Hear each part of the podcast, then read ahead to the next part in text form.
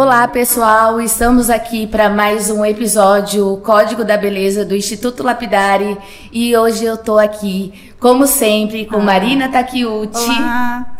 Bom dia, boa tarde, boa, boa noite. noite. e a gente tem aqui também doutora Iohanna. Ela é especialista em cuidados paliativos, trabalha com urgência e emergência. E hoje a gente vai conversar um pouquinho sobre transição de carreira Hoje ela está aqui fazendo a nossa pós-graduação de Face Design. Seja bem-vinda e se apresente para o nosso público, por favor. Olá, sou Johanna Curgel, sou médica em Fortaleza. Hoje em dia eu estou fazendo realmente uma transição de carreira até o final do ano passado. O meu foco era basicamente a minha especialidade, que era cuidados paliativos, associado à urgência e emergência, que sempre foi uma das minhas grandes paixões.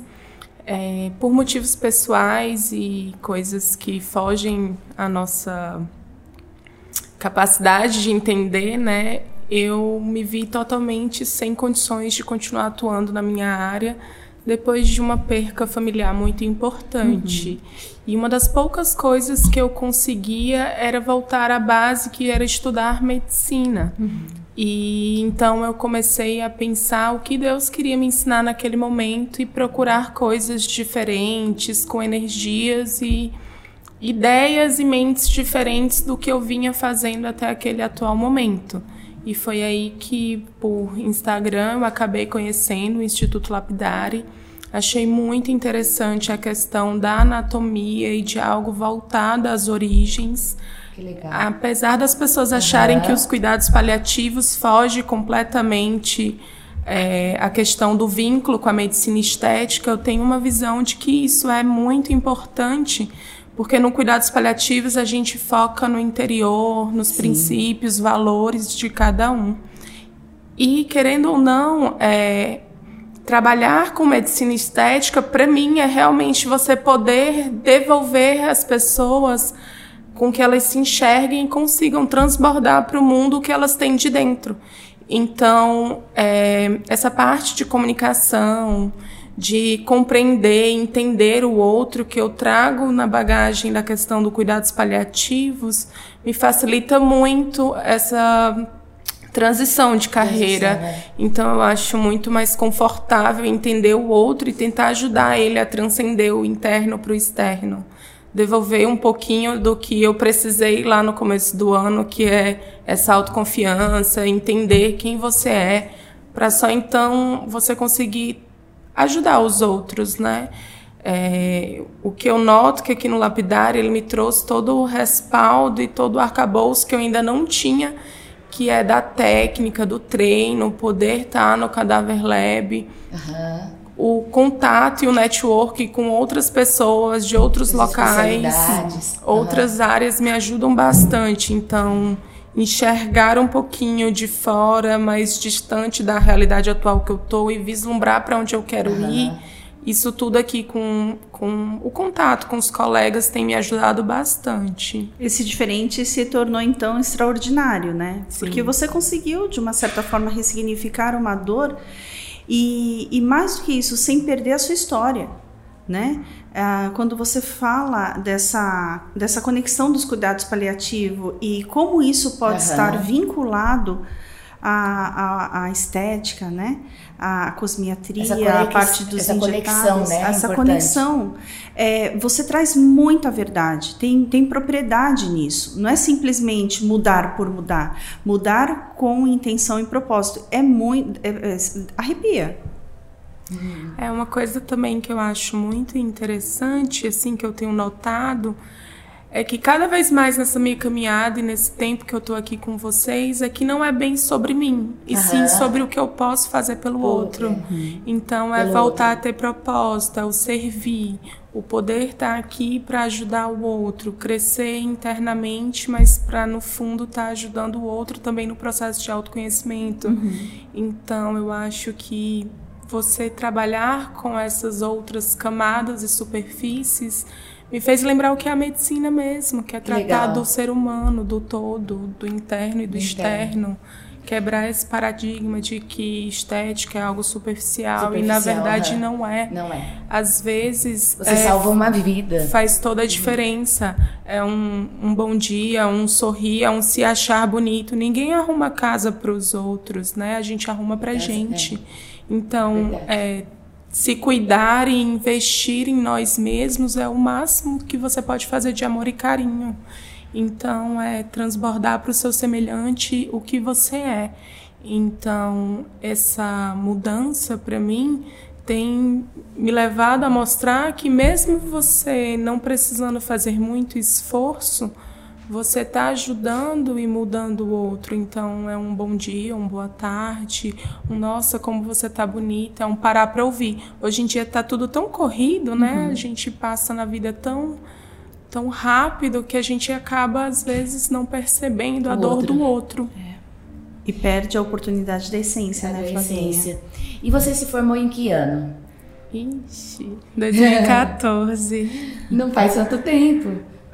Já estamos aí quase sete, oito anos, oito né? anos. Já tem um tempinho. Então foram sete anos é, primeiros assim de medicina, onde você desenvolveu todo esse cuidado e falou de uma grande, de um grande tabu hoje na medicina, que é a morte, né? Cuidados paliativos, a gente tem esse encontro e é um tabu. Como que você se colocou frente a isso? Como que você se preparou? Como que foi essa sua jornada? Então, é, o curioso é que quando eu conheci o cuidados paliativos, eu estava fazendo parte do internato, do finalzinho da Aham. faculdade, um estágio de cirurgia plástica no Ciro Libanês. Olha isso. É como a vida é cíclica, né? E é curioso. E lá a gente tinha muito contato com o pessoal da mastologia, que fazia o tratamento de pacientes com neoplasias de mama. E eu sempre via uma equipe diferente ali no centro cirúrgico, cuidando, ajudando. E eu tive a experiência de vivenciar, é, vizinho ao auditório que a gente tinha aula, o Cuidados Paliativos fez um casamento de um paciente que estava internado lá. Aham. E eu achei aquilo muito bonito, diferente, sabe? Eu fiquei, nossa, isso é um médico que Um pouquinho ajuda. fora da caixa. E aí eu percebi que é uma equipe e que aquilo me maravilhou. E quando eu voltei para Fortaleza, né, que eu fui concluir assim a faculdade, eu tive algumas dificuldades porque meu pai adoeceu e eu não tinha alguém que desse aquele mesmo suporte. Então aquilo me marcou muito, recém-formada, trabalhando muito. E aí eu tive a oportunidade de começar a trabalhar numa empresa de plano de saúde e perguntaram, Johanna, você quer ir fazer o trabalho de visita domiciliar, Aham. home care? Recém-formado não escolhe muito, né? Eu acho que eu fui escolhida. E aí, quando eu fui para lá, eu comecei a perceber que tinham vários pacientes que tinham essa mesma necessidade que eu tinha na minha casa e que não tinha profissional para isso. Aham. E foi aí que eu fui em busca do conhecimento e estudar e fazer cuidados paliativos, que até então não era ainda uma Em São Paulo, residência. Eu comecei em São Paulo, mas como meu pai agravou, eu acabei transferindo para Fortaleza e passei um período assim sem conseguir direito fazer a grade certinha. Aham. E aí quando ele melhorou e ficou estável, aí eu fiz formalzinha, inclusive comecei novamente como se nunca tivesse feito antes. E aí concluí pela Unifor, que é a Universidade de Fortaleza. Aham. E aí continuei trabalhando nesse home care. Com o tempo, ainda tinha muita aquela dúvida que todo recém-formado tem entre uma residência formal e uma especialização. Porque É um preconceito da isso, classe, né? e na época não tinha. Agora tem, assim, você faz três anos de clínica e faz um quarto ano de um ano apenas em cuidados paliativos, que ainda é muito voltado para oncologia. Aham. E não era o meu foco. Então, assim, meu pai tinha problema cardíaco, problema neurológico, então eu foquei muito nisso. A gente encontra paliativista para trabalhar com neoplasia. E tem muita briga ainda, né? Da medicina intensiva, medicina de emergência, com essa questão dos cuidados paliativos. Ainda tem muita visão de que é um abandono do paciente. Isso, total. E na verdade as pessoas ainda não aprenderam que é uma linha de cuidado. Do mesmo Isso. jeito que tem a linha de cuidado preventivo, terapêutico, é, de reabilitação, uhum. cuidados paliativos, ela é uma linha de tratamento. Então, qualquer paciente que tenha um diagnóstico crônico incurável, uhum. ele merece ter uma equipe de cuidados paliativos. Sim. E quanto antes a gente começar a conversar, é o planejamento. Exato. A gente conversa sobre planejamento financeiro, planejar um casamento. Então, assim, uma coisa que eu sempre digo para os meus pacientes é que todo mundo acha que é o primeiro impacto que fica. E na verdade não é. Assim, o, o último contato que a gente tem com a pessoa é o que marca, ou num término de relacionamento, ou numa despedida, ou numa viagem. Sempre o último momento é aquela coisa mais marcante. Uhum. E se a gente tem o cuidado de passar um batom ou escovar um cabelo antes de sair de casa, por que não fazer o fechamento da coisa mais importante que nossa, é a nossa vida. A vida. Então, é como um espetáculo. É sempre um espetáculo. no final. Uhum. Só que o protagonista é você. Uhum, e se ninguém te dá a oportunidade de pensar nisso, a luz apaga, a cortina fecha e você não fez nada. Nossa, eu, arrepia. Eu fui. A primeira oportunidade que eu tive com essa relação de cuidados paliativos foi numa palestra que eu fui da doutora Ana Cláudia Arantes. Uhum. E ela escreveu o livro, né? A Morte, o Dia que Vale a Pena Viver. Uhum. E, e, a, e, ela menciona a morte como uma verdadeira conselheira, né? O que, que a morte te diria hoje sobre é, qual peso você está dando para isso?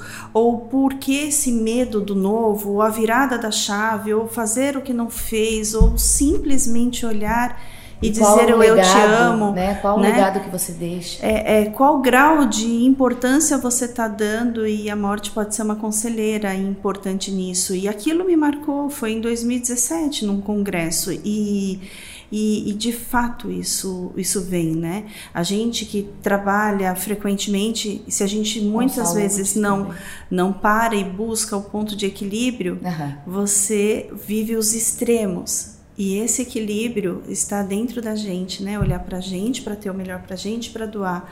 Então, é, é, esse é o meu segundo contato, né? Com pessoas que também olham dessa forma. Então, para mim é muito importante ouvir a sua história. E como lembrar não só que a, a gente. vida é finita. A vida? É finita. Fi, é, exato. E é Nos o faz nos aproveitar, aproveitarmos mais o dia, Sim. né? A cada dia sendo único. Ontem nós bem, bem brevemente ali nós olhamos uma para outra e falamos, é. eu acho que tem um recadinho aqui para gente, né? De dar importância, de atender um telefone, de de repente, opa, eu tô aqui e estar de fato 100% presente. É, e a pandemia também, eu acho que moveu muito a mente das pessoas para isso, né? Uhum. O que é que realmente é importante? Se eu tiver poucos dias, o que é que eu vou fazer com eles? O que é que realmente é significativo? E aí eu enxergo muito isso, o autocuidado na, na beleza, uhum. no no se importar com como eu me sinto e o que eu quero transmitir para o outro. Uhum. Então, eu, apesar das pessoas acharem que é muito discrepante, para mim é muito claro muito. que é super importante complementar uma formação com a outra. Uau. Que incrível! Poucas pessoas pensam fora da caixa. E essa essa visão veio quando? Eu acho que é meio que história de vida da gente, né? A, a minha mãe nunca foi muito tradicional. É, meu pai, ele sempre me ensinou que você deve honrar a sua história, não esquecer de onde você veio, para onde você vai. Não é porque você tem algo um pouco diferente ou está numa situação diferente, uma frase que eu escutava muito deles é sempre tem a mão estendida para dar uhum. e para ajudar. Então essa questão de eu acho que é uma lealdade, uma uma missão assim vem muito de criança. Eu me lembro pequena, meus pais me levando para orfanato, uhum. para ajudar a igreja. Então, é, eu acho que é de formação mesmo. A, Educação vem de berço, né? Uhum. E instrução é o banco de escola. Minha mãe dizia muito isso. Então, é agradecer e retribuir tudo aquilo que me foi dado. Assim, Deus me deu mais do que eu merecia. Então, por que não transbordar e retribuir isso? Com certeza. então, assim, não tem uma coisa que eu diga assim, ah, foi disso especificamente. Foi construído. Foi uma construção. É. E, Johanna, e pra gente finalizar, eu queria ficar aqui um tempo muito maior com você para saber um pouquinho mais da sua história, mas a gente vai ter uma jornada aí de um ano, né, juntas. É, você gostaria de deixar algum recado para quem é, nos está ouvindo agora é, dessa questão mesmo de transição de carreira desses desafios que a medicina te impõe muitas vezes? Deixa seu recado, por favor. É, eu acho que não tem uma data certa para você mudar. Você deve mudar quando você acha que aquilo não faz mais tanto sentido para você. Então, é, todo mundo me achava muito louca quando eu decidi uhum. mudar de carreira depois de tantos anos. Sete anos. Mas, é muito cedo ainda. Mas eu acho que não é o cedo ou o tarde, sim, quando você tem que buscar realmente é. um propósito e um sentido. Você tem que estar bem com você mesmo. Isso é tanto na sua vida profissional como pessoal. Então, se você tem uma inquietação, uma busca, por que não ir atrás? Eu acho que não existe só um caminho para uhum. aquele final. Você tem que aproveitar esse caminho e chegar naquele final com sentido para você. Quem foi que disse que a gente tem que fazer a mesma coisa para o resto da vida? Exato. Não é? É sim. Se reinventar. Quanto mais a gente se conhece, mais a gente se transforma. É, e, é uma frase muito boa essa. E eu agradeço ter a oportunidade de estar nesse podcast. Foi muito especial. Muito especial, muito, muito, muito, muito. Eu e que agradeço. onde a gente se encontra? Nas redes sociais? Ah, o meu Instagram é doutora Johanna Gurgel, só que o meu Johanna é com Y-O-H-A-N-A. Uhum. Muito obrigada, foi maravilhoso e até a próxima. Obrigada.